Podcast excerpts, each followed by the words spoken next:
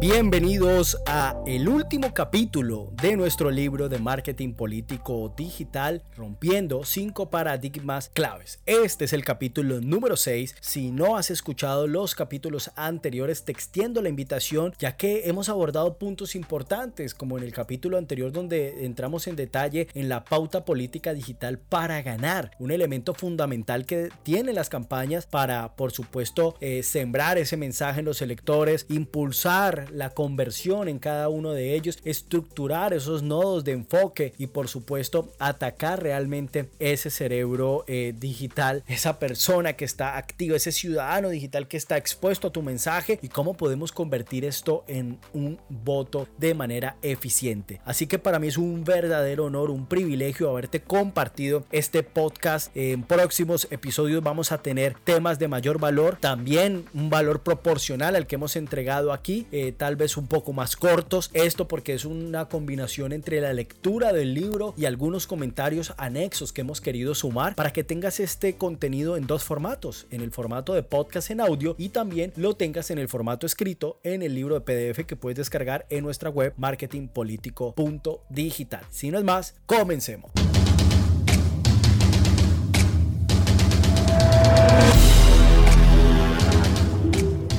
Hoy por hoy, las campañas y los gobiernos caminan por el mundo del marketing político digital con mayor firmeza que en épocas anteriores, a través de un sistema de conocimientos, tecnologías, metodologías, prácticas y estrategias, buscan comprender el mercado electoral para generar influencia en la decisión del voto, usando escenarios digitales como columna vertebral de su acción.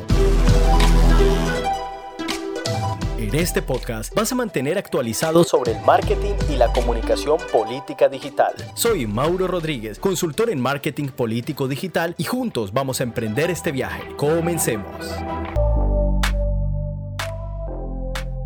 Capítulo 6. Conclusiones. Rompiendo paradigmas. De la base a la sinapsis electoral digital. Hasta aquí me he enfocado en romper esos paradigmas del marketing político digital que en la práctica nos encontramos en la mayoría de campañas y o ejercicios de gobierno, que de no tenerlos presente caemos en los errores comunes de la mayoría de equipos digitales. Eso tiene como premisa fundamental incidir en la profesionalización de este equipo de campaña y sobre todo en la concientización que deben tener los candidatos o los líderes de gobierno de la importancia de construir un equipo realmente cualificado, que resalte su experiencia para llevar a cabo la misión de convertir en resultados las acciones digitales. Es un concepto lógico hoy en el mundo del marketing político digital que los ciudadanos tomamos decisiones a diario y estas decisiones somáticamente radican en el cerebro y son influenciadas por una respuesta neurológica asociada a las emociones. No sirve cualquier emoción, solo aquella que es capaz de movilizar a la base electoral. Es por esto que ha surgido a su vez un término que cada vez ha cobrado mayor relevancia como es la neuropolítica. Incluso Rubí, un consultor que es reconocido por abordar este tema de la neuropolítica, lo define así. La neuropolítica se abre paso como una nueva disciplina de las neurociencias, neurobiología, neurología, neurofisiología o psicología cognitiva, capaz de comprender cómo actúa el cerebro de los seres humanos en su condición de ciudadanos, electores o activistas frente a los estímulos de la comunicación política, por ejemplo. Nos permite conocerlo mejor, saber cómo funciona, cómo articula sus imágenes, con qué valores, con qué sentimientos y cómo se canalizan sus decisiones. Esa es una cuestión clave que debe ocupar más tiempo y energías a todos aquellos que reflexionan sobre la política democrática, sus procesos de renovación y mejora y, en general, para todas las personas interesadas en la múltiple gama de registros de la comunicación política. Este concepto introducido en la última década hoy cobra aún mayor relevancia cuando nos encontramos frente a una sociedad hiperestimulada por la amplia oferta comunicativa que subyace en el entorno digital. Y es esta hiperestimulación la que se contrapone a la idea de simplemente buscar asociar la imagen del candidato a una idea fuerza de campaña. Se debe reconocer que para causar un estímulo movilizador de la base electoral debe conectar con la mente y el corazón del elector. Este debate se abre entre quienes con bases científicas y estudios acuciosos sobre el particular logran encontrar los momentos de reacción cerebral frente a la exposición de estímulos que en política apelan directamente a su individualidad frente al entorno social y quienes simplemente lo ven como acciones de marketing o comunicación que no desencadenan una apuesta aún más fortalecida. Es ahí donde llamo la atención de la importancia de estructurar realmente un enfoque que trascienda. Los estudios del comportamiento electoral van y vienen desde épocas anteriores, en donde académicos, científicos de rigor conformaron escuelas de pensamiento para centrarse en el estudio de este particular. En una primera conclusión se definió que la decisión del voto respondía principalmente a un enfoque sociológico considerado por Teodoro Luc el enfoque precursor de los estudios de comportamiento electoral en 1996. Allí se obtendría una mirada colectiva de la decisión del voto y se analizaban las conductas sociales como parte de la influencia electoral. Más adelante se determinó que la decisión del voto era de carácter individual, ya se encontraban fundamentos psicológicos que se acercaban a las percepciones personales. Con el paso del tiempo se empezó a dilucidar un voto más racional y centraba su enfoque en asimilar elementos de análisis personal influenciados por la razón. Hoy, con el avance de la neurociencia, la neolingüística y otras áreas afines, se ha demostrado como lo hizo George Lakoff, profesor de ciencia cognitiva y lingüística de la Universidad de California, en su libro The Political Mind, sintetiza su tesis en lo que él denomina conocer el cerebro para liderar las ideas, que el voto se centra en una emoción como su principal motivación. Considero que esto es lo que ha logrado movilizar la primera vuelta en Colombia en 2022, momento en el que estaba terminando de escribir este texto, pues la base de un paso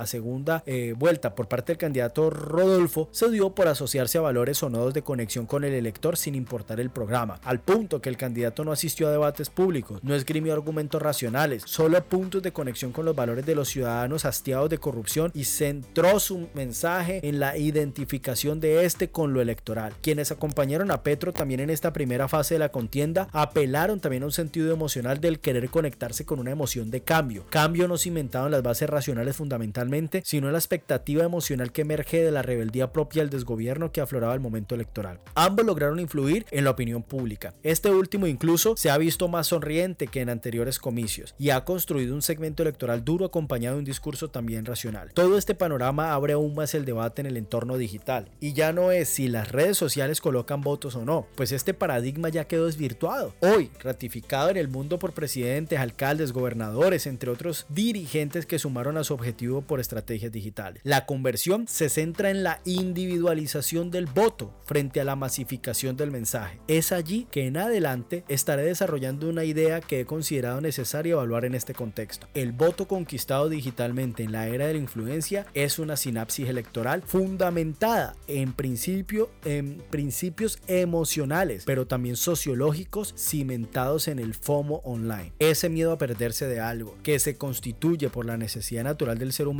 de asociación. Si bien a través de las redes sociales se pueden eh, construir reflejos individuales, el escenario por el cual está compuesto el algoritmo digital de cada una de ellas es entregar contenido que atraiga y logre permanencia en el navegante digital. Y esta permanencia radica en la observación, proyección de recibir recompensa de nuestras acciones. En un artículo del diario El Mundo de España eh, que publicó algo que según explica el psicólogo José Antonio Molina, experto en conductas adictivas y autor de SOS, Tengo una adicción, también es aplicable a la vida offline. Cuando recibimos algo positivo, tendemos a repetir. Si es negativo, tendemos a extinguir esa conducta, dado que te genera afecto negativo en ti mismo. Los pensamientos generan emociones y estos te llevan a realizar conductas. Si te sientes bien, te genera un estado positivo, repetirás más esta conducta. Es aplicable a todas las facetas de la vida. Esa misma necesidad de afecto positivo nos da la exposición prolongada a mensajes expuestos que en teoría deberían ser la base de un mensaje amplio para toda la población digital, pero en la práctica es la necesidad imperiosa de hipersegmentar para hiperimpactar al lector. Ese impacto puede ser aún más emocional como premisa de conexión electoral si logramos conectar su percepción del mundo, de la vida, de la realidad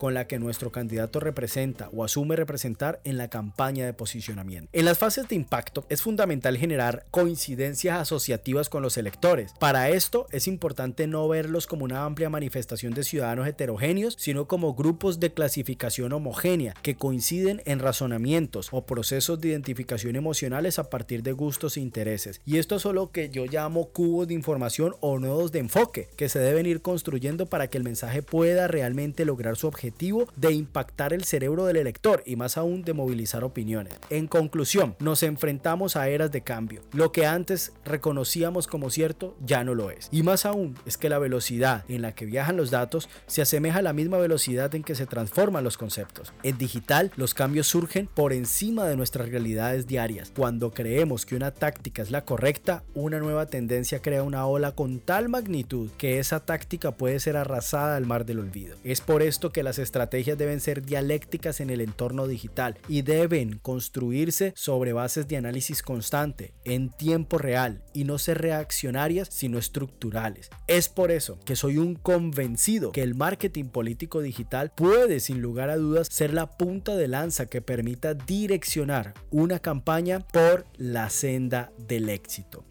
Pues bien, hemos llegado al capítulo final de este libro. Espero haberte entregado mucho contenido, mucha información de valor que era mi propósito Hoy realmente me siento feliz, me siento dichoso de poder haberte además eh, compartido esta lectura, eh, estos comentarios acerca de esta lectura. Es un libro que, que he escrito con amor, con experiencia, con conocimiento y me encantaría que nos retroalimentáramos, que dejes un comentario si no estás de acuerdo con estos postulados, que si quieres sumar algo que tal vez consideres haya pasado por alto, también está bienvenido. Lo puedes dejar en los comentarios, me lo puedes escribir a info marketing punto digital, pero sobre todo si fue algo de valor, si encontraste algo importante aquí para ti, para tu campaña, para tu cliente, para ti que eres candidato, no lo sé quién me está escuchando en estos momentos, pues dale like, suscríbete, deja un comentario, comparte este link, comparte este podcast con otras personas, porque realmente eso es lo que queremos, seguir agregando muchísimo, muchísimo valor. Vamos a seguir eh, compartiendo nuevos podcasts un poco más cortos, con temáticas eh, un poco más fáciles de, de alguna manera de consumir. Este formato era un formato de, audiolibro, pero a la vez podcast, pero a la vez una lectura con comentarios. Y bueno, espero haberte aportado en estos seis capítulos de nuestro libro Marketing Político Digital, rompiendo cinco paradigmas claves. Soy Mauro Rodríguez, consultor en marketing